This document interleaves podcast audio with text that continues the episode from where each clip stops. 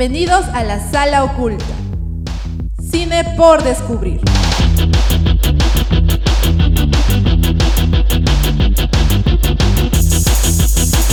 Programa producido por Club La Cuarta Pared.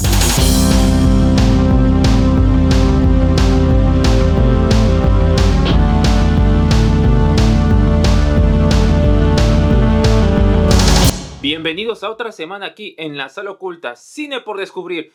Estamos muy contentos de estar aquí de Siempre vuelta. estamos contentos, siempre estamos con- siempre. siempre, estamos con- siempre sonreímos a Y todos. así siempre empezamos el programa para que ustedes ya sepan y, y se acostumbren a, a que esto es la sala oculta. Exacto. Bueno, yo me presento como ya me conocen algunos. ¿Quién eres, este, Fe? Ya me conoce la gente. Es más, ni me voy a presentar porque ustedes ya me conocen. Yo Tú preséntate, Diego. Y bueno, yo soy Diego Soña, no sé quién está a mi costado. Sí, Leo, preséntate. Eh, yo eh, soy Leonardo y estoy acompañando solo a Diego. Ah, Y, y a mí, que no me voy a presentar, ya les dije porque ya me conocen.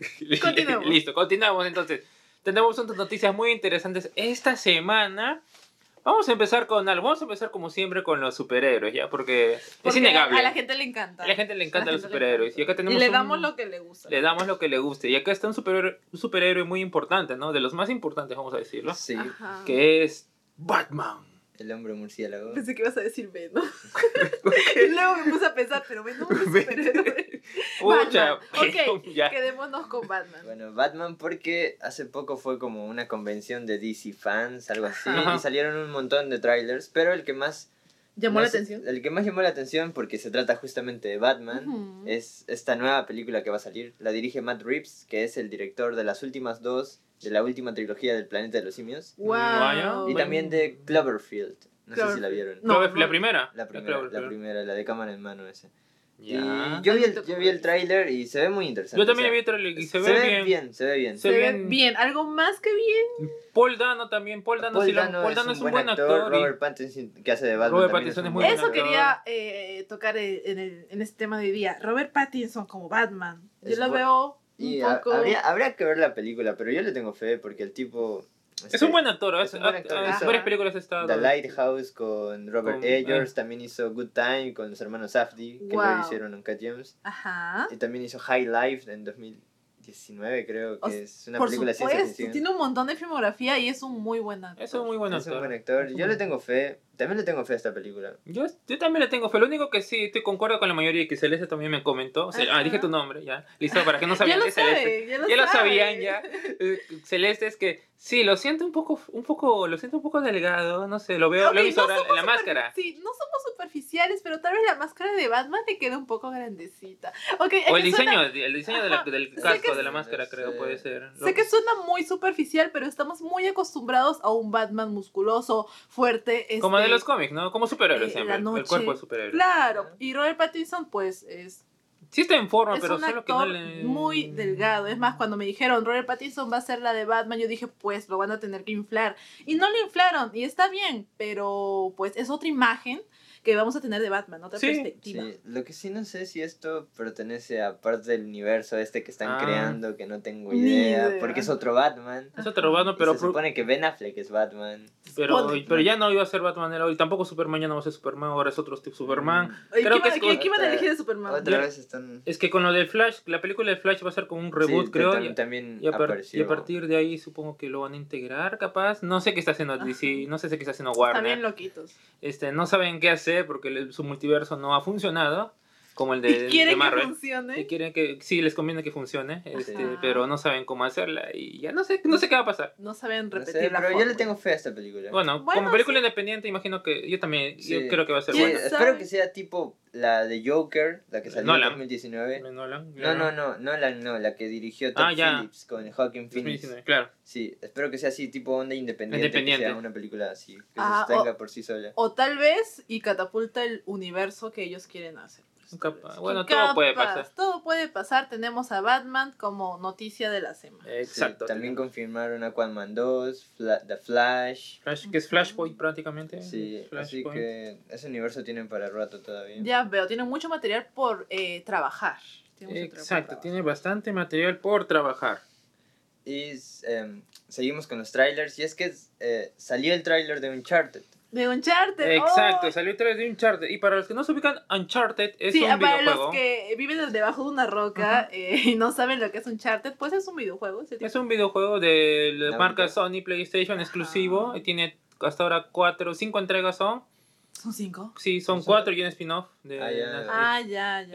Este. Acá y- Diego nos va a ilustrar con su conocimiento de videojuegos. Es un juegazo. Es un es un juego, es un buen juego. Y Yo ahora solo jugué la 3. Yo también se lo yo juego. jugué el 2, yo jugué el 2 y más o menos, pero este ahora que están haciendo esta adaptación, eh, lo que vimos el tráiler está con Tom Holland, con ¿cómo se llama el, el que está haciendo de Sully? Bueno, Tom Holland va a ser el protagonista. Ah, Mark Wahlberg. Eh, Tom Holland, el Spider-Man, pues, se va a quitar el traje de Spider-Man y para hacer a, Nathan Drake. a Nathan, Nathan, Nathan. Nathan, Nathan Drake. Nathan Y Drake. pues del viejito. eh, Sully va a ser este, Si como dijo Mark Wahlberg. Mark Wahlberg. Mark sí. Wahlberg. Y a él no lo conozco. Es, ¿Es su, ¿O qué? Oye, es un actor súper conocido, tiene bastantes. eh, Perdóname. Guerra de Muchas. Guerra de Papis. Ah, ya, Guerra de Papás. Por eso se acuerda hacer ese gente. Ahí, ahí ven su nivel. Ok, sí, ahí ve mi nivel de yo solo soy puras Ah, comedias eh. familiares y esas cosas. Sí, ¿qué más? Creo que hizo Ted. Te- también tiene bastantes películas. Sí, de sí, dramas sí, también tiene. sí, también tiene. Una del petróleo, de plataforma de petróleo, no me acuerdo cómo se llama eso. Sí, a mí háblame de, de, de tales películas y yo te voy a decir, ah, ya, sí. Bueno, Wow, tenemos un buen reparto. esta película la dirige Ruben Fleischer, que es Ujú. el director de Zombieland 1 y 2. Zombieland 1, bueno, la 2 no la he visto, pero no sé, Yo ¿tú la vi, viste? Yo la vi. Y le dan Está- con palos, no sé. No, a mí me parece que ¿Te está pareció? bien. Está ¿Ah, bien. Sí. Y también dirigió Venom, la primera. La primera de La Venom. primera de Venom. El sí. venoso. El Que venazo. yo la, yo la recuerdo muy graciosa. Hace también fui a ver hace poco la 2 y es un desastre, la 2. Y la dirige Andy Serkis, y no Sí, pensé. no sabe dirigir Andy Serkis. No ¿Es su primera dirigir- película? No, ya hizo Mowgli para Netflix. Pero- Ah, Mowgli es la- el libro de la selva. El libro de la selva, sí. Este, no sabe dirigir escenas de acción. Wow, Serkis. Es que pero no lo es- crucifiques. Nah, bueno, no, sí, no sabe. Oh, ahora dice Ok. que se va a suicidar por el, Espero que, el- la que- opinión que de cuando Leo. escuche este podcast ese director no se suicide. es un gran actor. Es Eso. un gran actor Andy Serkis, pero de director, bueno, no he visto su trabajo Y, todavía. y para el director de Uncharted, este, me, dij- me dijiste que dirigió la primera de Venom. Sí. Que esa sí fue muy, muy... A mí me, me encantó, me A mí encantó Yo muchísimo. te lo recuerdo bien. te- A esa le pegaron duro cuando se estrenó. ¿En serio? Sí. Ya veo. Es que era. Tom Hardy haciendo de eso, se preguntaron muchos. Tom Hardy está bien. Es buen actor también. ¿no? Es buen actor, solo que en, en eso. Solo que, en ah. eso. Ah, bueno. Es buen actor, solo que no sé. Este, en ese, en ese papel, no sé, ¿no? Como que muchos se rían, ¿no? En, en, en, ah, se acabó en eso Tom Hardy, en ese papel, de, Vaya, haciendo vaya, chistes. vaya. Luego de haber hecho Mad Max. Y este, eh, creo que era por eso más que nada. Luego Tal vez quería explorar hizo otras Dunkerque cosas. también. ¿Ah? Dunkerque también hizo. Con Hizo Dun- Dunkirk Nolan. y terminó en Venom. No, sea, también hizo este, este, eh, The Revenant, pues. Cierto, con- estaba poderoso el hombre y que termine en una película. Que no es mal, no digo que es bueno, no le he visto. Tal vez pero quería explorar ese. Ah, seguro ese le ofrecieron un mundo. montón de fichas. Ah, También. El dinero Sí, cambia las igual personas. Tom Hardy, o sea, no creo que se quede estancado en Venom. Él es un No, no actorazo, va a seguir. Bueno, creo igual- que va a trabajar con Nolan otra vez. Seguro. No. Es un buen actor, seguro. Y con la nueva Mad Max, seguro que pasa, hace algo. Capaz y capaz. Este, muy bien, Paul Dano. Bueno, que está Uncharted, ¿no? Uncharted, co- ah, creo que habría que hacer un día un programa sobre películas y videojuegos. Porque Sí, nos salimos mucho del Sí, tema porque, porque hay mucho que hay hablar mucho que sobre hablar. películas eh, y De videojuegos. Sí, porque está- están muy entrelazados porque están haciendo una serie de, de The Last of Us también, en HBO. Ah, que emociona bastante. Que parece, tiene bastante presupuesto, por lo menos Oh, por yeah. ahí. Este, y con- una serie, o sea, Con Pascal, ¿cómo se llama el nombre? Pascal. No, no me acuerdo el nombre. no. Pascal y chileno. No tengo idea. Que actúa de Star. Wars Mandalorian, no me acuerdo cómo se llama. Mm, mm. No me No acuerdo. tengo idea. Se me perdió. Pero, o sea, pues hay mucho que hablar con lo que Hay es mucho que el hablar. cine relacionado con los videojuegos. Hay Y tal vez para un próximo programa. Exacto, y hay mucho cine malo relacionado con videojuegos, lamentablemente. Doom. Assassin's Creed, la Bueno, peor película que he visto. Assassin's, Creed. Ah, no, no le he visto. no le-. No pero sí, no sí le he jugado, sí le he jugado. Ah, de la Y a mí me película. encanta, pero... La juego sí, pero la Sí. película. Y tú me contaste que hay una película, ¿De ¿te acuerdas qué? cuando fuimos a ese lugar ¿Qué eh, lugar donde ido? todo- Oh. todos hemos ido y compramos cosas baratas, no quiero decir Ah, lugar, ya. y compraste un DVD, Ah, Doom. Doom, y me Doom. dijiste que en sí es malísima, donde aparece la roca. Sí, pero, pero tiene, unas, tiene unas escenas buenas, pero Ah, ahí actúa Carl Urban, que ahora está en The Voice, ese protagonista, no es Ujú. Butcher. Este, mm, tiene unas escenas interesantes, pero por lo general las películas de videojuegos son, mali- Sí, son malitas. tiene que esforzarse Sí, bastante, no- es que la no tiene, la recuerdo- tiene muy... No muy recuerdo alguna que sea. Que de- sea buena. Que no hay casi. no, por, por no Mario que no Bros, por ejemplo. Eh, La que va a salir puede ser. No, Las la- animadas podría ser que sea. No, no, hablamos de películas así como... Resident. Evil. ¿Te- te- ¿Tú te has visto? Ah, No las he visto. Yo las ¿Ni he una? las he ¿Las de visto todas. ¿Las has visto todas? Leo no ha visto ninguna. No, yo vi la segunda, ya, ya no aguanté más. ya, ya no- ¿En serio? Sí. Muy bien, continuemos, estamos estancando. Ya, un, pronto un, un especial sobre Videojuegos, y videoju- pe- y, videojuegos y cine. Videojuegos, Videojuegos y y cine. cine. Tenemos otra película que se llama Duna, como la Ok, puso en claro, español. continuamos con los estrenos a considerar. Claro, estrenamos a considerar Duna. Dune. Dune. Dune. Dune de. Denis Villeneuve eh, llegó a Tacna. Wow. O sea, la pueden ver en Tacna. Contra Viva. todo pronóstico, una película de dos horas y media dirigida Dos por uno de los directores más solemnes de la actualidad. Wow. Eh, de ciencia ficción, este, largas, seguramente un poco aburrida, tal, tal. Ya. Este, llegó. Sí. Dos horas y media es demasiado, ¿no crees? Eh, Pero ese es un libro grande también, creo que está justificado. Creo que es Ah, una o sea, saga- creo es- que van a hacer una saga de eso. Trilogía quieren hacer. No, no tengo idea. Yo leí. Pero, eh, pero Denis Villeneuve, eh, a mí no me gusta mucho, pero es un director interesante. Blade Runner este, también hizo Sicario. Eh. Ah, hizo Sicario el 1. Sí, la primera. La primera. También hizo Prisioneros, peliculón. Si les gustan los thrillers, vean Prisioneros. Y... Prisoneros, prisioneros. ¿de qué? Pero, también hizo Enemy. Ajá, enemigo. No, Eso Enemy. no, ¿qué Enemy? eh, es con Jake Gyllenhaal, no sé si la vieron. No la he visto. Es no una película de visto. doppelgangers en las que no se entiende nada. No, no vi esa. Entonces, pero es Es- buena. No, no se entiende Ah, nada. no, no es buena. Bueno, O sea, tiene altos y bajos, entonces ese director sí, tiene altos sí, y bajos. Sí, por eso, este, igual, es, es a considerar. sí, igual este es uno de los estrenos Sí, importantes. es importante. Es Sí. una readaptación. Primera noticia, Sí. está en Tacna. Como Sí. saben, en general nada más llega a Lima o a, hasta Arequipa cuando Sí, son eso generosos. Eso sorprendió mucho que llegue a Tacna. Sí. Ojalá, yo tengo esperanza de que como llegó Dune, llegue la nueva de Edgar Wright, Last Night in Soho. Ah, Ajá. ya. Ya esa la tengo muchas ganas.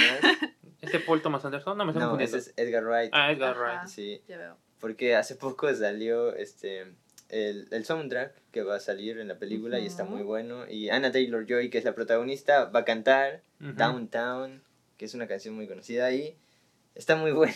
Eh, Muchas expectativas. Muchas expectativas. Ojalá, ojalá que nos escuche la gente de Cineplane, por favor. De, de oportunidad que la gente vea cine distinto, no, Ajá. no simplemente nos manden lo que sobra del- A ver, por de favor. Loili de Lima. Sí. Mándenos también Por cositas favor, nada les interesantes. cuesta, M- nada más les variedad, cuesta. más variedad, Sí, por favor. Trajeron la cantera Tacna, trajeron Dune, trajeron ¿qué más? Están muy generosos. The Last Duel semana. de Ridley Scott. Ajá. Así que sí, es- tal vez eh, tengo esperanza que llegue. Sí, ten- esperemos, esperemos que Y llegue. esperen Sí, sentados. porque es que creo que se estrena por ahí con Spider-Man. Ah. Ya, y si tú fueras, ya, ok, tenemos que traer una película nada Ah, más. Last Night in Soho, ¿no? O sea, ni, ni ¿Tú dudar. ¿Cuál crees que va a vender Spider-Man? Van a tener El- el- Spider-Man, todas las, las, salas- todas las salas El ejecutivo de Spider-Man. Cineplanet, dame Spider-Man, Sí, mamá, confirma. Spider-Man. Para, para mirar los tres Tom Ojalá Holland. no pase eso. Los tres Tom Ay, Holland. no me digas eso. No. Tom Holland con barbita, Tom Holland con bigote y, Y Tom, Tom Holland, Holland mujer. ya. Tom Holland mujer y Zendaya Spider Spider Zendaya Qué genial, Bueno, oye, ojalá no sea como Diego nos dice y que sí nos den a Toby Maguire y a, y a, y a mi Andrew me voy a reír cuando vea a los tres Tom Holland Y voy a todos quedaré- reír. Por favor, No creo que sean tres. vaya analizando su maquillaje de clown. pero ya vieron en así- el Flash son dos Flash el mismo actor así que no sé Porque así vamos a quedar como clown. Muy bien antes de ir a nuestra querida pausa nuestra pausa linda y suculenta pla pausa pa- Pausa. pausa pausa pausa pausa pausa un aplauso. Un, apla- un aplauso para ti, Celeste. Gracias, un aplauso para mí. gracias. un aplauso para Leo. Pero ya, aparte de eso, este, recuerden que seguimos con el mes del terror. Ahora, Bu. otra vez. Bu para ti. Bu para todos. Ok. Y te- tenemos, vamos a hablar sobre Rec, que es una película española. es Así un- este mes, debo confesar que ha sido el mes más difícil de mi vida porque nunca había visto tantas películas de terror por octubre en general nada más como dulces. Sí. Y me Ah. veo Hocus Pocus y ya. Ahora te has visto de todo. Sí, ahora gracias al Club la Cuarta Pared eh, he sido obligada contra mi voluntad a ver películas de terror muy fuertes. Muy fuerte, muy fuerte. Sí. Sí. Muy poderosas. Pero hay que entrar ahí. No te preocupes, ahora vamos a decir las demás que vienen para la Ay, próxima tengo semana. miedo. Sí, chicos, las películas de terror que traemos están bien fuertes. Muy Están bien. fuertes.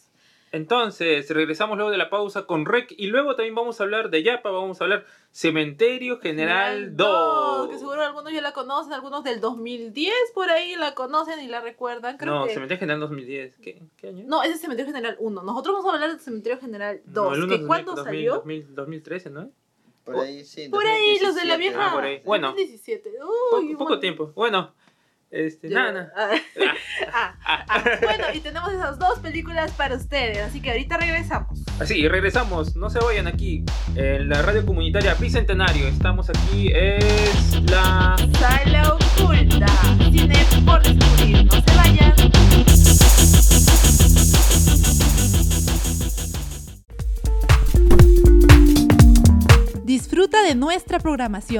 Tendrás cultura y entretenimiento a tu alcance. Radio 200 Bicentenario. Voz para aquellos no escuchados.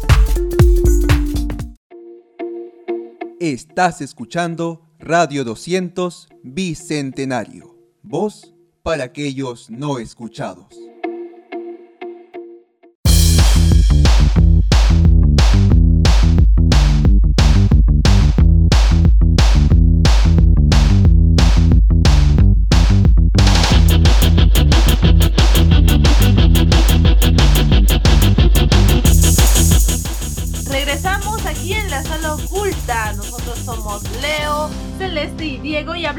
Cine aquí en Radio 200 Bicentenario. Continuamos con las películas que les hemos traído. Les hemos traído dos películas de terror por este mes de octubre. Mes de octubre, mes del terror, mes de los sustos y un mes muy difícil para mí. Yo que Oh, Tengo mucho miedo a todo. Tienes mucho miedo a todo. sí, a todo. A todito. A todo, a Oh, todo. A todo. ¿Qué Exacto. será todo? Por eso se me ha sido muy difícil ver estas películas de principio, desde que inició el mes de octubre. Muy Estuve difícil. muy asustada todo el mes de octubre. Espero Muy que ya, ya acabe. Porque en general yo veo películas de terror como Hocus Pocus. Ya les dije, Hocus ya les, Pocus. les recontradigo. Para mí, ese es eso es Halloween. Ese es Halloween para Eso es. Halloween, comer dulcecitos y ver eh, películas de, Hocus de Pocus. Halloween familiares. Y Ah, ahora Y ya. viste a Texas Chainsaw Massacre. Ay, te hemos, te, te hemos, te- Sí, ha te hemos sido- elevado. ha sido un cambio bebé de- rotundo. El bebé de Rosemary. el de Ma- de Rosa María. De Rosa y ahora Rec. Y ahora Rec y Cementerio General 2.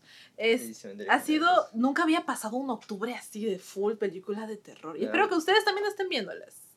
Muy bien, ¿qué tenemos aquí? Tenemos Rec, una película española del año 2007, Leo. 2007, un montón de tiempo, hace ¿cuánto? 14. 14. 14 14. años. Wow.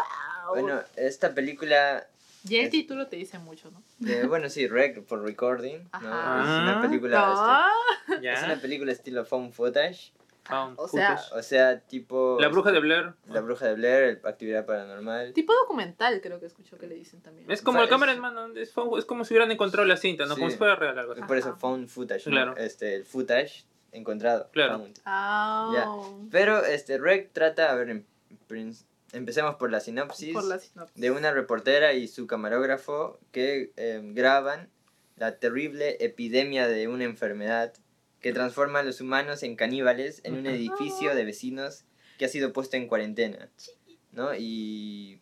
Zombies. es- ¿ya? Zombies, ya, para, Bueno, para ponerla no, fácil. No son exactamente zombies, no son infectados. Zombies. Pero son, se comportan como zombies. No, porque es que no. hay, hay como un... este Eh, en realidad nunca se aclara eso. No, es que son... Exactamente. Porque que- algunos le dicen poseídos, Sí, otros zombies. Es que en Rec 2, en realidad, esos tipos son... Están poseídos. Claro, porque- pero, pero estamos hablando de Rec 1. No, sí, ya sé, pero es que es todo como una saga, porque los mismos directores dirigieron toda la saga. Claro, hay que hablar sobre eso. Son Claro, cuatro entregas son y cuatro todas están entregas. en Amazon Prime. Pueden verlas. Y también hay mucho material como el lib- un libro, una historieta y un y otro libro con Hay mucho libro de material. Rec. Sí, es que, Sí, no te, no te es que miento. Rec ya es como una... Es una saga es un sello en sí mismo, como actividad paranormal Claro. o como el juego del miedo de James. Wan. So- Que puede crear mucho material muy interesante que continúa con la historia y cosas que mucha gente se quedó eh, con, con la duda, ¿no? Sí. Por eso salió, como les digo, la historieta de este cosas que pasaron también y que nos Sí. gustaría saber, Igual el que- libro y un montón de cosas. Sí. Al menos la primera y la segunda yo creo que son eh, increíbles las películas. Ya la tercera y la cuarta baja un poco el nivel a pesar de que son los mismos directores, pero igual se lo puede sacar cosas. En especial esta, yo creo que esta Rec, Primera. esta Rec, la primera de Ujú. 2007, la que dirigen Paco Plaza y Jaume, Bal- no, Jaume Balagueró, Ajá. porque el tipo es catalán. Ajá. eh, es una obra maestra. es una obra yo la defiendo así porque... En general, este, es difícil que Leo diga eso todo el tiempo, así que que lo diga ahora es, es- sí, es a ver... bueno, significativo. Bueno, sí, pero bueno, por eso vamos a hablar Vamos de esta hablar. Película. Vamos a hablar de la película. Vamos a hablar de la película. 2007 fue el año que salió esta película y fue un Ajá. gran año para el cine porque se est- estrenaron muchos directores muy buenos, que Ujú. ahora algunos son considerados maestros, bueno, también algunos de antaño.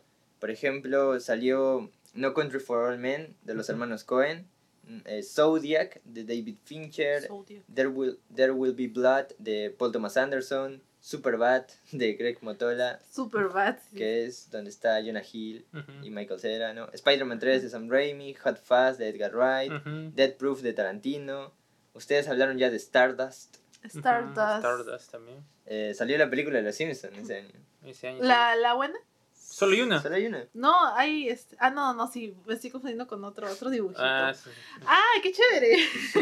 Solo hay una. Salió 310 to Yuma de Mangold, Ujú. eh, James Mangold. Eastern Promises de Cronenberg, Secret Sunshine de Lee Chandong, My, My Blueberry Nights de Wong Kar Wai, director de Choking Express y In The Mood for Love. Ujú. We on the Night de James Gray, que es un director también muy bueno, aunque no es muy conocido. Este, Jobs Without Jobs de Francis Ford Coppola. Ah, Ajá. todavía Coppola dirige. Todavía Coppola dirigía. Y de hecho va a sacar una nueva película. Redacted de Brian De Palma. Dead Silence de James Wan, otra de terror. Y estas dos también son muy importantes que van en relación con Rec.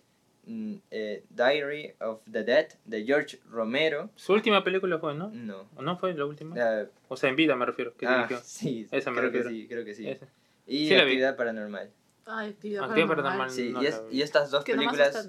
Estas dos películas van en relación con Rec porque también son este Found footage. found footage. Sí, la del- de los muertos, creo en español. Pero la diferencia entre Rec y Actividad Paranormal es que Rec sí es interesante.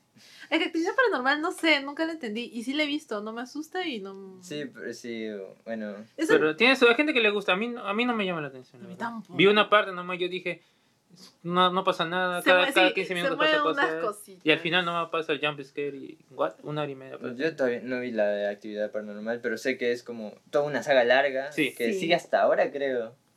Claro, y de esa manera también se firma este Rec, tiene cuatro partes, se firma eh, de ¿Con a manera de documental, con, no, o sea, a, A cámara en mano. a cámara en Ah, mano, te burles de mí. Lo que lo hace más eh, terrorífica, ¿por qué? Porque es como si nosotros estuviéramos Es viviendo. que Primera parece persona. muy real. Es que se ve muy real y eso es parte de. Y, ah, y, es española, eso lo hace, eso me hace dar más Ajá. miedo. Sí, Eso. es español, El hecho de que sean españoles. Saber que es tu mismo idioma. Ajá, sí. Sí. como que, ok, esto es más real, no son Sí. gringos, puede pasarme a mí. Es- Sí, se ve real porque está hecho de una manera, de una manera realista. Es que, que, que, que, que, que se ve real porque, porque en- mira, en- este, este, se- se- la cámara que usan no es de cine exactamente, por lo que veo. El frame rate que usan también es como de un, de un reportaje, o sea, no sé, me parece que son 50 cuadros por segundo que está grabada la película. Y todo eso es lo que le añade, ¿no? Porque esta película tiene un, un- tiene un reboot, tiene un remake que hicieron en Gringolandia, en Hollywood. y no. Pero no está mal, pero pierde mucho No porque... está mal, pero ni le llegan los talones. Sí, porque como que está muy bonito todo, está muy película, o sea, está muy coloreado, está No a tiene ese 24. realismo Sí, parece que sí, ajá, tiene una cámara, una cámara súper profesional está grabando, o sea, no, pues o sea, o- sí, o sea, no se nota como la primera que sí parece que hubieran encontrado una cinta tirada, ¿no? Porque está todo así medio, digamos descuidado la iluminación, todo eso real, ¿no? No no Y los efectos especiales que tiene Rec Son este, prácticos, Leo, todos. Leo pensó que era CGI. Perdona No puede ser. Sí. El final El final. Pensó- y yo también lo pensé. Sí, yo lo vi cuando claramente. yo- es que yo lo vi pues hace años, Ah, hace bueno, años, capaz. años, años. Y yo pensé que era por computadora. Es que yo quise pensar que sí hay porque da miedo. Da mucho miedo, pero yo, Sí, pero luego sí supe que, que de veras lo hicieron. Sí, le, pusieron, incluso vi un video en donde le ponían todo, Ah, ¿en toda serio? la- Ah, la- entonces- Prótesis, sí, las sí. prótesis, así que es comprobado. entonces Eh, más no, miedo, us- ¿no? ajá, no usan nada de CGI, eso lo hace más bonito Sí. todavía. Sí, ya, y sobre todo que hay bastantes tomas continuas, ¿no? Eh, Sí. O que parecen continuas, Varios porque hay, mo- hay momentos en que yo sé que están cortando cuando se mueve la Sí, cámara o hay- cuando hay- se apaga la luz. Hay, hay varios trucos de Claro, cámara. obviamente ahí la cortan, no me la Sí. hacen, pero igual. es que tú sabes porque tú haces cine. Sí. O sea, Diego hace cine. Sí, sí. Pero una persona cualquiera como yo, Ah, no, no bueno, se daría sí. cuenta. Es que, eh, bueno, es que eso es el cine, Claro. justamente. Ajá. ¿no? Eh, pero también Drake este, tiene todas estas cosas del realismo y de la puesta en escena, sobre Ujú. todo. Uno, uno ve Drake y, por ejemplo, este, lo compara con cualquier otro phone footage. Eh, y se nota que en Drake hay un trabajo de director, de Paco Plaza y Jaume Balaguero, Balagueró. Balagueró. Porque, por ejemplo, eh, A- Así sea que es- es- siempre hay un ajetreo en Rec por Ajá. todo lo que pasa, el- los encuadres siempre están muy cuidados, igual que la iluminación, igual que la posición de los actores dentro, del dentro de la cámara. Por cierto. ¿quién agarra la cámara? ¿Es el director? No, Ah, es un es actor. un actor. Ah, yo pensé El que... mismo actor, o sea, dirigir a, a que el actor haga el trabajo de cámara Sí. es Ah. una tremenda responsabilidad. ¿Pero siempre está el actor o...? Porque a veces no habla, digo, capaz no está, ahí está el otro, el Bueno, director. dentro de la película está así. Bueno, dentro de la película, ¿no? Pero es que como no se le ve casi... Bueno, pero es que Ajá. un director igual, sea ellos el camarógrafo, ¿no? Un director tiene que pensar en lo que es Claro. el encuadre. Ajá, exacto. ¿no? Y a ver, este Paco Plaza y Jaume Balaguer son dos directores españoles eh, netamente de terror. Ellos hicieron toda la saga de Rec juntos. La primera y la dos la hicieron juntos. La tercera fue, la hizo... Como que luego se dejaron, eh, tuvieron una ¿Es que se turnaron? eh, sí, se turnaron porque creo que la hicieron al mismo tiempo. A la 3 y la 4 hicieron... Paco, Paco Plaza hizo Rec 3 y Jaume Balaguer hizo Rec 4. Ahí está sus- el problema, que por eso no está tan bueno. Claro, son mejor en equipo, porque la verdad, esas últimas no me llamaron para nada. Eh, pero no son malas, ¿eh? Y re- recuerdo que salió al cine y la iba, a ir a ver, la iba a ir a ver por el hecho de que a mí me, encan- me encantó la, la saga de Rec, pero con solo el tráiler me desanimó porque creo que la última trataba que estaba en un barco y yo Sí. dije, ok, ¿cómo llegaron allí? Y no me, no me Ah, interesó la, para la nada. última... No, si toda es una saga. Ajá, La, la 3 es como una precuela porque es el día cero. claro. Y la 4 es la continuación Sí, de la, la, dos. continuación, no me Sí, gustó a- nada. a mí me pero debe gustó. ser buena. A mí me gustó porque sigue más, sigue esta línea que marcan en Ah. la primera con toda esta cuestión religiosa que vamos a hablar. Claro. Eh, y que bueno, ya podemos empezar. Sí, a ya podemos empezar a hablar sobre la película, Sí, creo. ya, ajá. Bueno, pero es que también hemos estado hablando de la película. Es Sí. que en Rec es un edificio Ujú. y en, el, este, en este edificio eh, viven personas Normales. españoles, pero Españoles. personas de todo el mundo. Ajá. Porque viven españoles, viven argentinos, chinos, este, el, ¿Cuál era argentino? No me di cuenta. el, No el viejo, el El tío, ¿Cuál tío? el que... ¿Que era el- manerado? eh, El que lo matan. el que, el que hace, tipo, el que se cree mucho en el frente de la cámara. Ya, que era manerado. Sí, él Sí, ya. Él, era- él era argentino. Era no, me di argentino, cuenta. No, me, argentino. no me di cuenta. No ¿Ah, sí? sentí. No sí, sentí el tenía, tenía el acento y tenía como... Bueno, este, luego el, el agente de, de, de seguridad que Ajá. entra. El, es- de, el, el, de, el que entró con el traje, ya sí, él es- era es de otro país ruso. Es sí. ruso. Este, y bueno, en la 2 este, entra un cura que es alemán, ¿no? Tiene un montón de diversidad. Sí, Es y eso, y eso sumado a que es un edificio y a que todo el tiempo van a estar subiendo, ¿no? Da pie a que podamos hacer una lectura sobre la Torre de Babel. Ah, ya veo. Ok. ¿no? Continúa, por La. Torre de Babel. La Torre de Babel, porque justamente en Rec también está toda esta cuestión del, religiosa. exor- de- sí, del exorcismo. Exorcismo, Y es como una profanación del cielo porque este, justamente la, el último piso al que van es la azotea, ¿no? El, el que está arriba, el cuarto de arriba, ¿no? Que eh, si pensamos en Rec como, como niveles, la- arriba debería ser el cielo, pero en, Claro. en realidad es donde está oculta eh, la niña Medeiros, que es la niña eh, Que inició todo. que inició todo, que inició toda esta epidemia, que es la que está poseída. Ajá. Sí. Ok, no queremos andar con spoilers. Ya spoileaste, Pero- pero, bueno. La pero, gente no se ubica. no, pero igual van a disfrutar, no bueno, se ubican. sí, Sí. igual comencemos. Entonces explica un poco más. Trata de una reportera que está haciendo un reportaje, Reportaje, eh, en una estación de bomberos, ¿no? Para ver cómo es su, su día a día, ¿no? Sí. Su labor de bombero. Y ya desde ahí el primer plano de la película es ella con los, con los autos de bomberos con, y ya con los camiones de bomberos. Y bueno, en ese primer plano se ve el, el color rojo, sobre todo, ¿no? Y ya el color rojo significa este peligro. Sangre. Es como una advertencia que la, Claro. que la reportera no, No se percata. no ve, sí. No, no ve. Y no hace caso, porque más adelante cuando está entrevistando a los bomberos dice... eh, espero que este, en esta noche haya una alarma, no suene la sirena y que, y que haya una salida gorda. ¿no? Súper Así. irónico. Sí, súper irónico. Y al final eso se le devuelve. Claro. Porque sí, y pasaron. Y Al final pasó eso. algo Sí, fue- es que en el cine de terror, en todo el cine de terror de la historia, siempre hay como una tendencia a castigar a, quien, a quienes quieren jugar con lo sagrado, ¿no? Ajá. Y por eso hay tipo esos de la Ouija, entonces siempre los fantasmas Siempre. vienen a y les va mal. Sí, les va mal. Le a, va quienes, muy mal. a quienes quieren jugar con lo sagrado o a quienes ignoran lo sagrado. Porque toda esta gente del edificio vive en el edificio pero no sabe que en la parte de arriba Están está, están Hay cosas. exorcizando a Wow. una niña poseída, Ajá. ¿no? Lo ignora y eso también se los devuelve. También el hecho, no entiendo, eh, también había un perrito que supuestamente muerde y. Sí, no con sé. rabia. Ah, el perrito es el, el paciente cero. Es quien inició todo. En teoría se inicia por el perrito, ¿verdad? Sí, que Entonces- contagió a la niña. Mira, entonces hablamos de un virus, ya no tanto de una posesión. Ese es el problema con Rec. Hay una, como, muchas teorías. Ah, sí, no eso se es... esclarece. Sí, porque es como una validación de la ciencia a la religión y de la religión a la ah, ciencia. ya veo, ya Sí, veo. porque están tratando de el exorcismo, o sea, la posesión, y la quieren, o sea, vieron que en el cuarto de arriba hay un montón de probetas, este, probetas, cosas de, de laboratorio, química, ¿no? Claro, sí. cosas de laboratorio, ¿no? Entonces quieren sacar la parte eh, científica de la religión, También. ¿no? Un poco eso lo hace John Carpenter en una película llamada eh, El Príncipe de las Tinieblas, Ah, que visto. que también es muy buena. Maldición. Y esto, eso, Rec, este, es una película que tiene un lado simbólico muy grande. Y además de todo eso, es una película que cualquiera disfruta al verla y la asusta. Claro, su- sustos, Sí. sustos O sea, no aburre para nada. Sí, No, tiene susto. Y aparte es corta. Tú quieres saber qué pasa y si llegan allí y si no llegan, quieres saber a todo minuto y te quedas hasta el final de la película. Dura- Pero sí o sí te vas a asustar. Dura una hora y Sí. diez. Ajá. Y ¿O sí. ¿Cuánto, cuánto? ¿Hora y Una, una hora y diez. Ah, Una hora y diez. O sea, sí. no es mucho. Es tampoco. rápido, Sí. este, creo que todo va al grano y, No sé y si todo, y creo que son buenas adaptaciones además. Y sobre todo la manera que lo hicieron, ¿no? Esta manera en que lo hicieron. Prácticamente lo han hecho como si fuera una obra de teatro, me pongo a pensar. ¿Por qué? Porque no ha habido cortes, o sea, son escenas largas por lo general. Ah, o sea, son No, largas. Sí, sí, escenas- Ah, son, son escenas Cinco largas. minutos, o sea, de, todo, todo el movimiento, todo eso son más o menos largas. No, y todo sí. está ensayado, pues. No, claro. Entonces, este, eso me pensar, ¿no? De que es, es el lado técnico, ¿no? Que es lo que lo hace interesante también. Bueno, por ese lado también, ¿no? Muy Eh, interesante. Que ha tenido que ensayar bastante para calcular que todo tiene que pasar a tal tiempo para no ir salirse, ¿no? Del ritmo. Ujú. Porque si algo sale de mal, yo puse a pensar después, esta escena, ¿cuántas veces le habrán hecho esta parte de acá para que quede así? Imagínate. Y el trabajo. Pues ese es el trabajo del director. Ese trabajo del director La de producción. niñita, o sea, el trabajo actoral también de la pequeña que, Ujú. que, que era la infectada, es, Ujú. es increíble. Y el hecho de que em, la mayoría de sustos que los actores ahí en, pues actúan, no son actuados.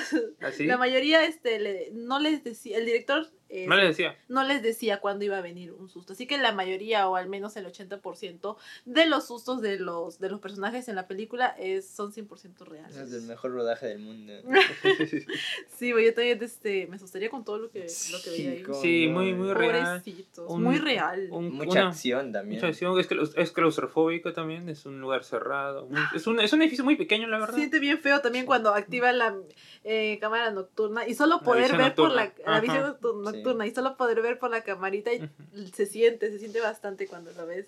Sientes que tú estás viendo por la camarita. Exacto. Ah, ya, ya lo que me gusta también de esta película, para, para ir cerrando, es que, este, siendo que está justificado el hecho de que estén grabando, ¿no? Porque hay otras películas también que son found footage, pero tú te pones a preguntar, ¿por qué sigue grabando? ¿Por qué no suelta la cámara y se va corriendo, no? Pero aquí, Ah, buen punto. Acá yo no me pregunté eso. sí, acá sí lo tenía... Es más, yo decía, sigue grabando, no pares de grabar. Pero, pero, pero, acá sí está, en la mayor parte está justificado porque, bueno, pero era periodista, estaba diciendo que quería descubrir la verdad, Sí. entonces estaban empeñados con Claro. eso, excepto por el final, eh, excepto antes del final, yo dije, ya, ¿por qué no sueltan la cámara? Pero luego se lo es que la justificaron. cámara siguió, siguió grabando. Sigue grabando. grababa Sí, es que ya, sí, justo en Ya esa que- primera escena se presenta Ángela Vidal, Ujú. ¿no? Que es el nombre de la chica, del Ujú. personaje, ¿no? Y ya des- también se presenta el personaje y también se presenta el artificio. Se, Ujú. se nos presenta formalmente Claro. porque está haciendo un reportaje. Claro. Ajá. Sí. Y eso, ¿no? Eso, y yo sí, yo creo que en esa película eso está bien justificado, porque hay otras películas que son found footage, pero Y te Tú sientes tonto, ¿no? que se siente tonto de por qué sigue grabando, por qué no dejas y matas al monstruo, Mm. deja la cámara al costado, amigo, y, Y vas a pelear normal, y pelea todo, pero, Pero- pero aquí sí yo siento que está justificado en la mayor parte, justificado. y al final también cuando juega, ya que dijiste la, la visión nocturna también, o sea, la usan como herramienta para seguir explorando, Sí, ¿no? Esto. e- Eso Sí. también tiene este algo para analizar porque durante toda la película la cámara se utiliza como un elemento de registro.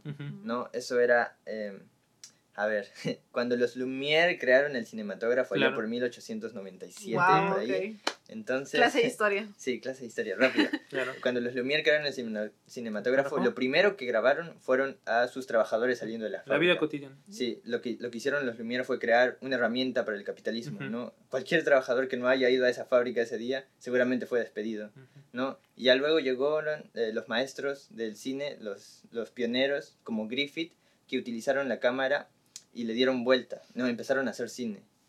Este, y justamente en Rec, la cámara al principio se utiliza como un elemento para registrar todo lo que hace, ¿no? Este, Ángela le está diciendo a cada rato a, no al cámara así, que tú sigue grabando, no pares de grabar, no importa que te digan, tú sigue grabando, Ujú. ¿no? Pero al final, este, ellos tienen que utilizar la cámara como un elemento para defenderse, porque Ujú. solo con la cámara pueden ver, o sea, solo con el oscuridad. cine, solo con el cine pueden ver el mal Claro. que está ahí, Pueden ver eh, Sí. a través del lente. Pueden sí, ver. a través del lente, sí. Eh, Y eso es, eso es Rec, ¿no? Pero también es una película que yo he visto Para un montón. asustar. Sí, es Sí, muy buena. Es para mirar a veces, creo, esa película. Bueno, como todas. sea de manera Disfrutable, muy profunda buena, no. este, muy buena, española, está en español. Y Celeste Sí, la ha visto. Y la. Celeste no la vi doblada. Celeste salió en Y yo, inglés. la, yo la vi en inglés. Ah. Como siempre, nunca respeto el idioma original. Nada, mentira. Eso tengo, tengo esa duda. ¿Sí lo habrán traducido? Sí, sí hay, sí hay. Seguro que sí. Sí. Pero no, tra Sí. tranquilo, lo vi en español. Sí, Tranquilo. sí. Está en varios idiomas. Este, muy buena película. Este, vean Rec,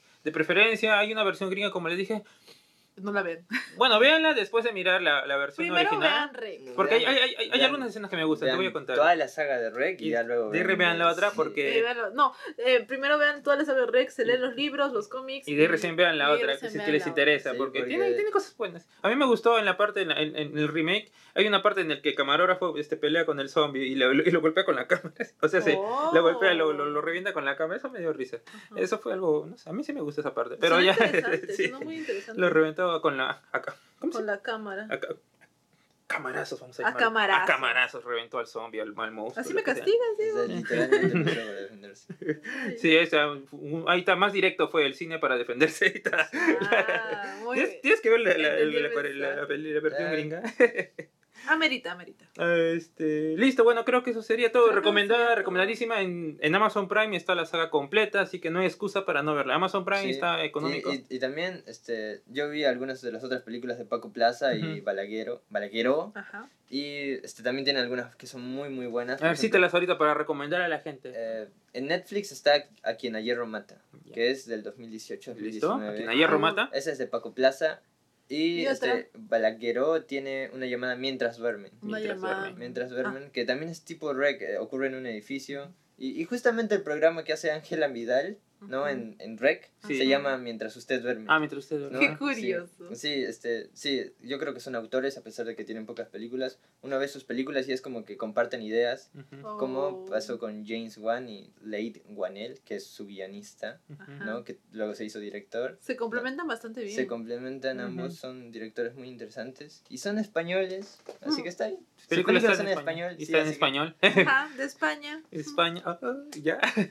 Entonces, ya saben, recomendado la saga Rec. Ya hablaremos más adelante, quizás un especial cuando nos veamos las cuatro. Me falta mirarme las Yo demás. sí he visto las cuatro. No, las tres. Las- te la falta una. última no. La del barco. La del barco ya no. falta Y la también cuatro. incluso luego de, la- de, esas, cu- de esas cuatro hay una más. ¿Qué? Sí, sí, sí. no. No, a ver, te apuesto un sola que hay una más que no sé cómo se llama, pero no se trata, no es la continuación, sino es como historias, Como cortos. ¿Paralelas? hizo- ajá, paralelas cortas, ajá. Mm, Ah, Yo te he puesto un sol. Ah, Ya, ok, ver. apuesta hecha. ya. Ya, muy bien. Entonces, ya regresamos ahora con, eh, con la siguiente película que es Cementerio General 2. Oh. Una película muy interesante para comentarla. Ajá, con mucha farándula peruana. Mucha farándula peruana Ah, está y mucho presupuesto. Rica en farándula Y rica en peruana. presupuesto también voy a Y decirlo. Creo en que esta es la película peruana con, de terror con más Mucho presupuesto que he visto a, la- a- a todas las que hemos a- a visto hasta ahora. Ajá. Y bueno, ya la vemos ahora regresando después de esta pequeña pausa. Ajá, vayan eh, al baño y tomen. Sí, vayan al baño y agüita. tomen. Ok, no sé. al no. baño, tomen agüita al baño. No, o sea, muy aparte, no en Ah, ese Y regresen para seguir escuchando La Sala Oculta aquí en Radio 200 Bicentenario. Ya saben, radio, radio culta, digo. Radio, No sponsor. ok, No, eh, no radio. digas eso, no es Este, monetizable. 200 Bicentenario. la sala oculta, cine por volvemos. Ya volvemos, ya volvemos.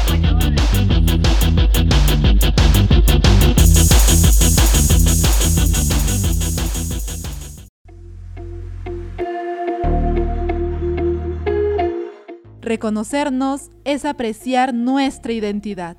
Compartir es vivir en comunidad. Radio 200 Bicentenario. Voz para aquellos no escuchados.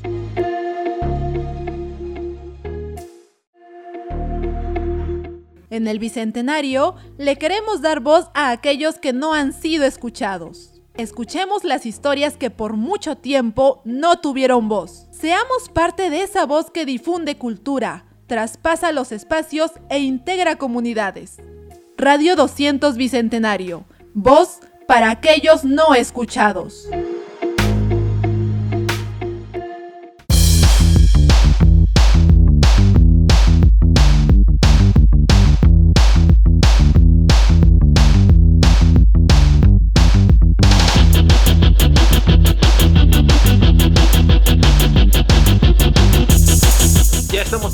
Aquí, en la sala oculta, cine por descubrir.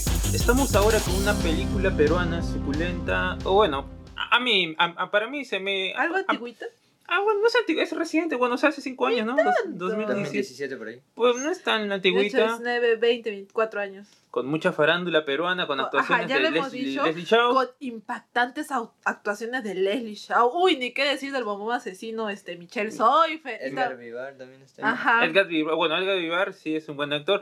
Y Matías Vibrio, que aparece Ah, dos segundos. Claro, el, el que conducía Esto es. Guerra. Sí, sí, aparece el tío. Al que lo votan es, ¿no? Él es. Sí, bueno. Y es raro porque es como un personaje que da pie a que va a volver a aparecer, pero ya nunca más aparece. Sí, yo, yo pensé que era Sí, él, no, pero te- Matías Vibrio. O sea, te queda mirando y, y, y ya yo digo, Sí, es ah, que- lo van a que- volver a meter. pero Sí, no. es que le, le dan un plano detalle a su Oh, rostro mirando a la protagonista. Claro, ok, Sí. co- contexto. Esos personajes. también Pietro Civile también. Claro, contexto. Estos personajes de la farándula peruana muy conocidos aparecen menos de 5 minutos. No, menos todavía, parece menos de un Menos. minuto. Menos que dos, sí. Menos que un Menos, minuto. los pusieron ahí pues para llamar a la Para gente, llamar, ¿no? Para llamar porque en esos tiempos sonaban mucho sus nombres. Nombres. Y lo cual es válido porque en varias películas hacen lo mismo aquí en el Por extranjero, en todas supuesto, partes. Sí, estuvo chido ver a una Michelle Pfeiffer antigua. Ahora, ahora es otra otra cosa, pero estuvo chévere.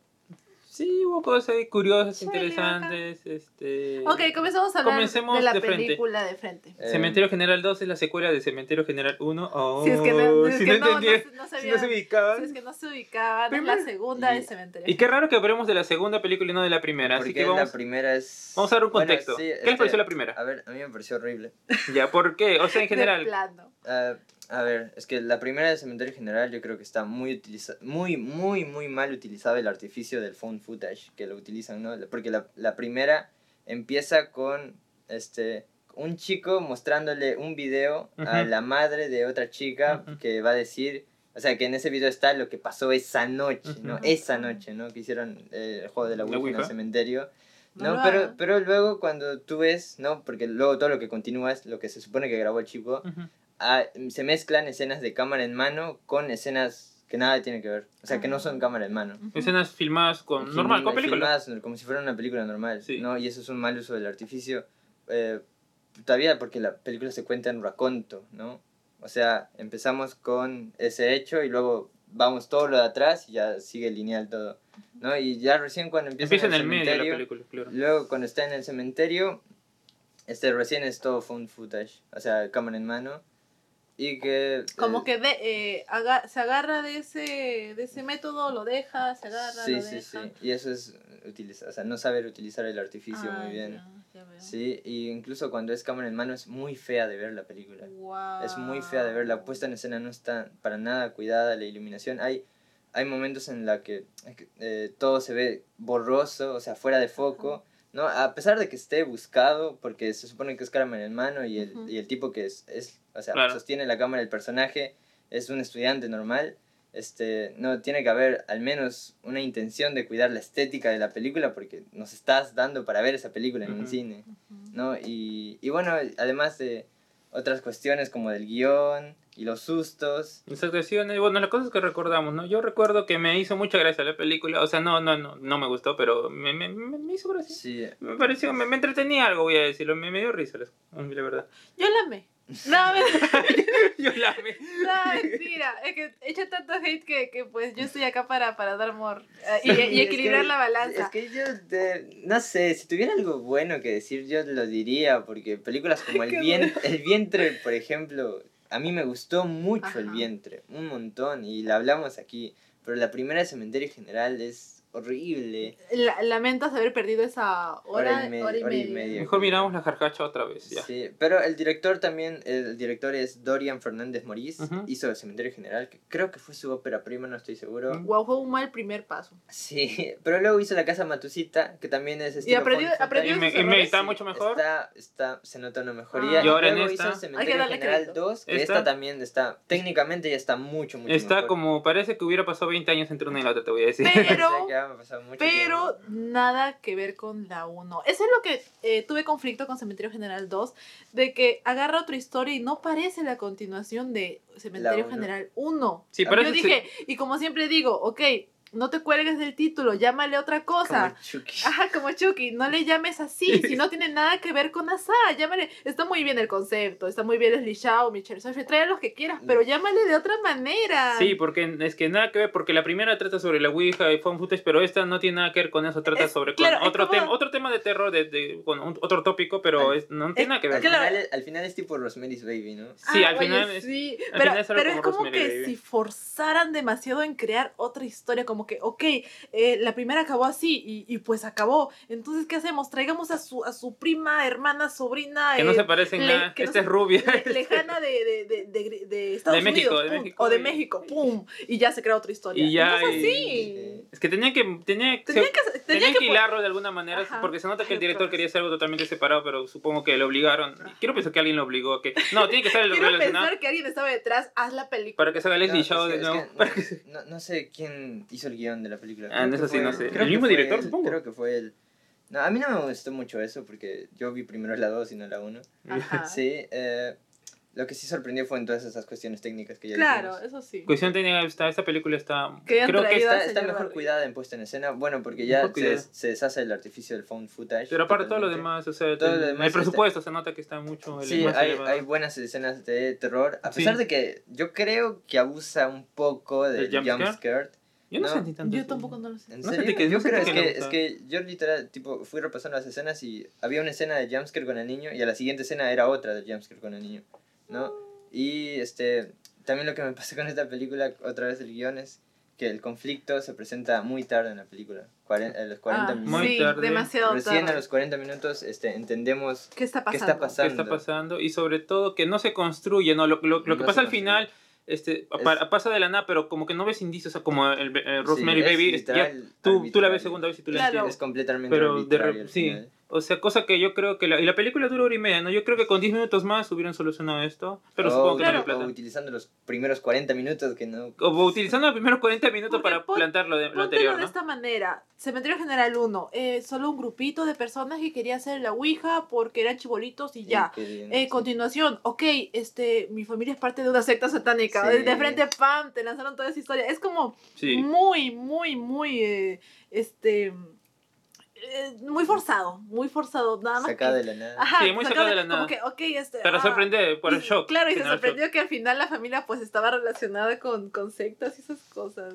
Pero a pesar de eso, yo creo que a mí sí me gustó. O sea, no voy a decir que es una obra maestra, pero, pero sí me entretuvo. Sí creo que, creo que mm, por lo menos, eh, creo que es la película O sea- técnicamente de, de terror la mejor que hemos visto hasta ahora, me parece. El vientre está ahí. No. el, el vientre está también, pero ahí. mm, de presupuesto me refiero, ¿te das cuenta? No, pero justamente menos presupuesto, el vientre sabe qué mostrar y qué no mostrar. Las escenas de asesinato del vientre Y también están, es están fuera de cada, están fuera Edgar, de Edgar cámara. Vivar está en la película. Ah, Edgar Vivar está en esta. Pero solo Lo que sí- minuto. Lo que sí este es que en Cementerio General 2 hay una escena muy buena ¿Cuál? de un- ¿Cuál todas? cuando una madre cuando la madre está entrando al cuarto y ve debajo de la cama los pies del niño. Ah. Ay, sí. Y, y dice, oye, ¿qué haces ahí, no? Este, y Piensa luego- que son los pies de su sí, hijo. Y luego la cámara panea este, mientras está subiendo y se ve su hijo saliendo su hijo del closet del y ahí los pies pan, se y empiezan esto, a mover. ok, ¿no? ¿esto de quién es? Y Sí, pum, esa- los esa pies escena me se gustó un meten. montón. Y también hay un recurso que utiliza el niño con el carrito. Ah, Ah, el carrito. el niño no puede hablar. Eso No, sí. en realidad no y no quiere. explica, y no explican por Sí, qué no me- habla. Bueno, eh, dicen que él escoge no hablar, pero nunca entendí sí, por pero nunca qué. entendí Sí, por qué. en la película nunca te dice por qué. Es medio tramposo en ese, en Nació ese aspecto. así, Sí. ¿por qué, no- por qué no? No explican, tuvo, pero tan fácil que era poner tuvo un trauma, algo así. Claro, pero su no, papá no se murió frente de sus ojos, ya algo así. Sí, pero no, no había nada. Pero nunca explica por qué el niño no habla, porque fue Sí. elección de él no hablar. Y tampoco tiene como un impacto, o sea, es que una decisión tan grande como que un personaje no hable, siendo un personaje protagonista. No era necesario. Eh, bueno, eh, uno, el director escoge si eso no es necesario, pero, o sea, dar a entender al público que tenga un impacto dentro de la película es porque esto es solo para que al final de la película el niño hable ya poseído, ¿no? Ajá. Sí, solo al final de la película. Porque, hable. spoiler, el niño fue poseído. Sí, es Rosemary's Baby. Fin. sí, era la trama prácticamente de, de lo- de la, Creo que de la que- comunidad malvada. Claro, creo que el hecho de que hicieron que el niño no hable es para darle más impacto al mensaje final, porque el niño al final habló, pero dijo algo bien diabólico. Sí. Pero no me asustó. Es para que Algo- funcione más los, creo, las escenas de jumpscare porque el niño no, no grita, no dice nada y pues para que funcione mejor. que También, para eso. pero siento que... Sí, pero es que tiene que haber una justificación dentro de la primera historia para que Pero funcione. no la, no la, no Sí. la encontré. O no, la encontramos. Gente inteligente. Ustedes Es- capaz tienen eh, una, una explicación. Coméntenos. Es que el guion está un poco desordenado en Creo esta que sí, película. creo que sí. Bueno, comencemos un poco a contar la, la historia antes Sí, de... la, la ¿Cómo empieza? historia. La confusa historia. Estamos en México, ah, empieza en, en, en el, ¿no? en un manicomio, en un, loquero. local, no, no, manicomio, en un centro de salud mental, vamos a llamarlo. Ajá. ¿Ya? Este, ¿no? Y se enfoca... La protagonista está- es como una psicóloga, No es, creo que es- psiquiatra, psiquiatra, psiquiatra, ¿no? Eh, que está atendiendo un paciente. que es Pietro Civile, por cierto. Por eso digo sí. que tiene más plata, porque es una cosa Pietro Civile. Y, este, y bueno, ahí hay un susto. Sí. Sí, Ajá, no, bueno, sí. hay varios sustos en la película. y la, la cuest- cuestión es que ese paciente se muere, se suicida.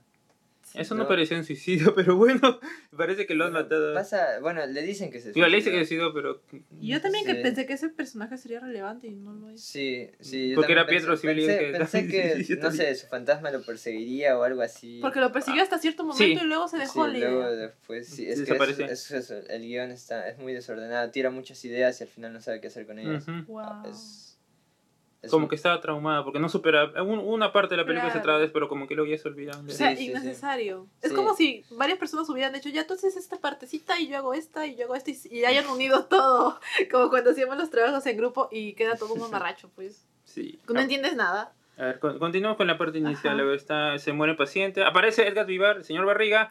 Dice sus dos, Sus dice sus, dice sus dos líneas. Ajá, Sí, sus actúa dos sus increíbles cinco minutos. No, se- no, no, menos, creo que 30 ¿Dos segundos. minutos? Dice- Dos minutos, dos ya, minutos. Ya. sus increíbles dos minutos y no, le- lo volveremos a le- ver en Le da película. al, al, a la protagonista como una lección moral. ¿no? Ajá. No recuerdo ahora muy bien. Que de que supere, que eso es Ah, normal, que, no es su culpa, Y ¿no? también para todos nosotros que hemos visto la película, una muy buena eh, recomendación de parte del señor Barriga. Y luego se va, no lo Y volveremos luego a volvió a pasar, yo pensé que iba a aparecer, me estafaron, yo pensé que iba a aparecer más tiempo, ya, pero ya. Y así Sí. como nos vendían la película este eh, engrandeciendo a estos actores, van a ver más que lo vamos a ver. Que en el trailer aparece así como Edgar Vivar lo dicen todo a lo, a lo y. No, el- pero bueno. Al menos en el póster dice con la aparición especial de Edgar Rivera. Ah, ya, bueno. Ya, pero luego no. te voy a contar de otra eh, aparición especial que ensalzaron mucho en su momento, porque yo, es, a, a mí sí me bombardearon con... no, Bueno, yo sí vi el, el bombardeo de publicidad de esta película. Muy bien, continuemos. Entonces, Continuemos rápido con la rápidamente. sinopsis.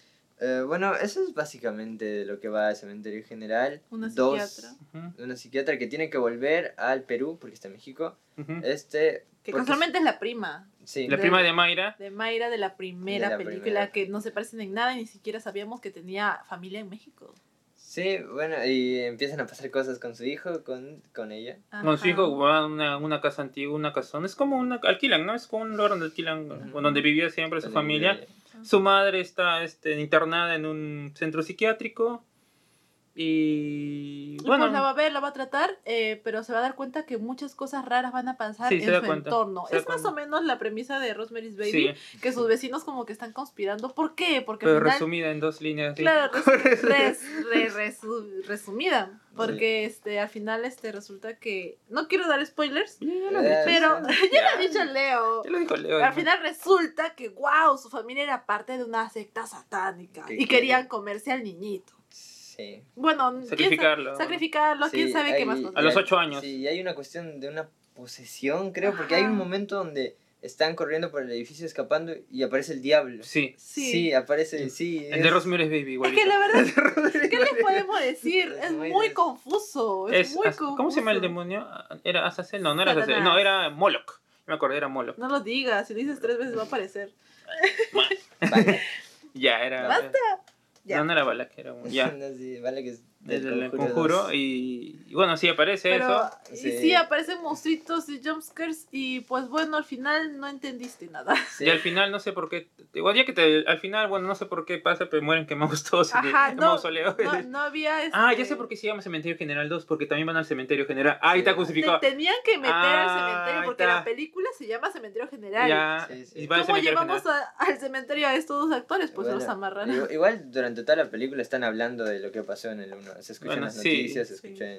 a Y en las noticias aparece pues la maravillosa Leslie Shaw. Y Ah, también la Michelle Soifer aparece luego como enfermera en menos de un minuto. Y después. Lo que quería resaltar es que en su tiempo la publicidad bombar- nos bombardeó con eh, los nombres de estas actrices. Incluso decían, Michelle, no, Leslie Shaw va a ser un desnudo en esta película de Cementerio Ah, me hice General". acordar, sí, sí. Sí, va a ser un desnudo y era como que, wow, todos queremos ver. O sea, se colgaron de los nombres de estas celebridades que en este momento estaban dando, estaban teniendo ese boom de, de- de- Eh, la reality. ¿no? Sí, al final que aparecieron nada más un menos de un, Un minuto. desnudo a Shaw se murió y este eh, eh, Michelle Pfeiffer era una enfermera que trató mal a la, a la, A la prota- mamá. a la protagonista. A la y ya, esa fue la maravillosa actuación. Creo que eh, decepcionó bastante. decepcionó mucho. Bueno, demasiado. eran como, eran como cameos, vamos a decirlo. Eh, eh, no era necesario. Fue no, una, no era necesario, pero siempre hay todas partes ¿no? eh, incluso para que salgan sus nombres grandes en los créditos primero, fue. Me hicieron sentir muy tonta, como que, ay, mira, está Leslie Shaw. Y yo, ¿y? Mm. O sea, va a actuar, supongo, harto. Nada, era nada más una enfermera que la pusieron Un minuto. un minuto. sí. Una enfermera que le dijo, aquí no es el cuarto tal, y ya. Eso eh, no me gustó nada, no me gustó nada. Y eso que soy muy fan de ellas dos. Pero bueno, por mi parte, para, para ir cerrando ya este, este hermoso programa, este, por mi parte, yo sí la recomiendo. Yo creo que sí es una película para verla. Sí se disfruta, creo yo. Ajá. Este. O para mí, no, cine de terror hay que apagar el cerebro. sí. Por lo menos yo siempre digo eso. Apaguemos, Ah. apaguemos el cerebro. Yo creo que es- Gracias, No, yo, creo que el cine de género es yo tipo creo- el más inteligente, tipo el que hay que pensar más porque justamente es de género. Eh, de, de- pero Claro, de, lo- de las opiniones personales. Es que no todas las películas son Rosemary's Baby ni Rec, ¿no? O No, sea, pero- claro, esas películas. Claro, pero es que a veces sí. te encuentras películas como El Vientre que están muy, muy bien. Ah, pero el vientre también. Ya, el vientre. Pero, pero me refiero al 90%. Me No refiero peleen, del, por del, favor. del cine comercial de terror. ¿Has visto la Ouija? La película de la Ouija. Eh, Uy, no, ¿cuál? no la es que hay un montón. Ya, bueno, la, la que salió en 2017, por ejemplo. No. Bueno, la cosa es que hay cine de terror que simplemente hay que, hay que disfrutarlo, creo. ¿no? Y por ese lado yo creo que, para mí personalmente, yo sí la recomiendo. Este, está, pueden encontrarla por ahí. Ah, el, el director va a sacar otra película. Va a sacar otra película. Sí, pero no va a ser de terror esta vez. Y em, se llama La Pampa. Y va a protagonizar este Mayela Yosilla. Ah. Michelle Soifer, yo y esta película va a ser como un- parece que va a ser un drama porque es, trata sobre la minería ilegal Oh, y la trata de personas. Qué interesante. Ya, qué Temas- interesante. temas fuertes. Yo Temas creo que, siguiendo la lógica de que mejoró tanto en tres años, yo creo que ahora debe ser el próximo Sí, sí. Steven Spielberg ahora con esto. Sí, ya creo que de sus errores aprende. Sí, eso errores sí, más hay, hay una mejoría técnica enorme Y el en, todo en fuerte. el cementerio, en el cementerio general de. Hay una mejoría enorme y es algo bueno y esperemos que haya mejorado más, obviamente. Claro, no, no es perfecta la película, pero sí, yo creo que se disfruta. Sí, ya basta de hate, Sí. eh, disfrutable en, Sí. ciertos, en ciertas escenas. Hay muy escenas muy interesantes, muy buenas. Ahí eh, aparece Edgar Vivar, ¿qué puedo decir? Nada más. ya. Aparece Michelle Soifer. aparece Leslie Shaw, aparece Matías Vibrio y ya. ¿Qué más quieren ya en su Sí, película? ¿Qué más quieren? Eso no lo tiene Hollywood. Eso no lo tiene Hollywood. Exacto, se esforzaron en, en traernos, pues. Michelle Soifer, una mujer muy ocupada. Obviamente. ¿Qué, Leo? ¿Tú Muy cómo? ocupada en 2017. Por supuesto, esto es guerra. Ah, ¿Tú, Leo? ¿Qué, qué le.? qué- qué- Estudiaban para las preguntas de, de- de cultura general, ¿no? sí. Ya, antes que se nos acabe el tiempo. Leo, Leo, tus palabras finales con respecto al cementerio No general. la veas. Ah, ya, Si la enganchan en la tele. está. la caché la chile. Solo si la ponen en latina, véanla. Si no, Si no la ponen no con- mientras comen su menú en la cena, ya véanla, pues, dice Si no, Leo. tienen, si no tienen opción, véanla. si no tienes opción, véanla. Si no hay Rosemary's Baby, donde van, donde, donde, Si no donde tienen- DVDs, ya si no vean tienen- cementerio general 2. Si no tienen Rex. si Si no te tienen- amenazan en, entre morir y ver cementerio general, mueran. Pero continuemos, este, ¿Y tú? Eh, buenas escenas, ya les dijimos, si quieren véanla, si no, no la vean. Qué gran recomendación. Ustedes saben qué hacen con su tiempo, pero personalmente no la volvería a A ver. ver. Muy bien. Muchas gracias. La casa Matusita, yo la volvería a ver. esa. Ah, ya, pero de eso no hemos hablado. No, sí, esa. Ya. No, no la he visto. Muy bien, antes de irnos, la próxima semana tenemos otro, el último programa de terror del mes. Ay, sí, por favor, gracias. Ya, porque es el 30, no, 30, 29 creo que es. No Va a ser el último Viernes. El último viernes 28, ya me acuerdo. No, Oh, 29. Entonces, digan sus películas para, para la próxima Wow. semana. Ok, ok. Eh, yo voy a ir con Maligno de James Wan. que Maligno. Se estrenó este año, pero ya la pueden ver en HBO Max. Ma- Maligno, HBO Max, vamos a mirar Maligno. Ok, tenía que traer una película. Obvio. O sea, me trajo un- de terror. Sí, de este- sí. Ah, me trajo una tesis del stand de los besos. Entonces, o sea, ya- ok, eh, de terror, pucha. Ah, pero Diego creo que va a ser Sí, siniestro, ya dije ya. Siniestro. Sinister. de Scott Derrickson, Ajá. que creo que está en Amazon Prime. Sí, creo que está en Amazon. Sí, está en Amazon, está en Amazon Prime. Sí, Scott Es la Derrickson. película que... Esa sí me da miedo, voy a decir, de Sí, todas las que de, de esa Wow. película hay como un hay se hicieron como un estudio científico que es te- la película científicamente que más miedo da. Uy, así que... O sea, Uy, ya Celeste, ya ok, muy bien. no, Ya, ¿tú qué vas a, qué vas a recomendar? Ah, Eh. em, Sí, ahora tiene que ser. Es- está bien difícil porque en general no veo terror a voluntad, pero eh, me obligaron a ver El Orfanato. Es una película también española que está en Netflix y es la Ya. que recomiendo. Ya, El ya. Orfanato, Ajá. este, ¿Qué? Siniestro y... Maligno. Maligno. Ya saben, la próxima semana tenemos esas tres, tres películas de terror que Uh, vamos a mucho hablar. terror. Mucho terror para acabar a lo grande y no sé si venimos con nuestro cosplay, no sé, pero ya. ¿Quién sabe? no sé, quién sabe. Hay que animarnos, ya. ¿Quién sabe Ya por tengo unas ideas por ahí. Unas ideas. Así re fácil. Re fácil, eh. Muy bien, es hora de despedirnos, lamentablemente, porque no, no podemos estar más tiempo aquí Porque en la radio. Celeste se tiene que ir. Celeste se tiene que ir. Nos tenemos que ir. Muy bien, Adiós. Hasta la próxima semana. Este, ya saben, síganos en nuestras redes sociales, Facebook, eh, TikTok, Instagram, eh, YouTube, Y Club La Cuarta Pared. YouTube, Teatro y Club Cine. La Cuarta Pared, para que puedan ver todo nuestro contenido y nos den mucho amor, por favor. Todo contenido y mucho y amor. también ya tenemos Yape y nos pueden yapear al número de... 930-813-992. Ahí va a salir el hermoso nombre de nuestro director, jefe y luz de luz educativa. Diego Suaña. Muy bien, eh, eso sería todo por ahora. Este, Hemos sido nosotros. Hemos sido nosotros, este, la sala oculta, cine por descubrir. Nos vemos a la próxima semana con más cine de terror Ya esta vez. saben, puro terror este mes de octubre. Hasta luego. Hasta la próxima. Chao.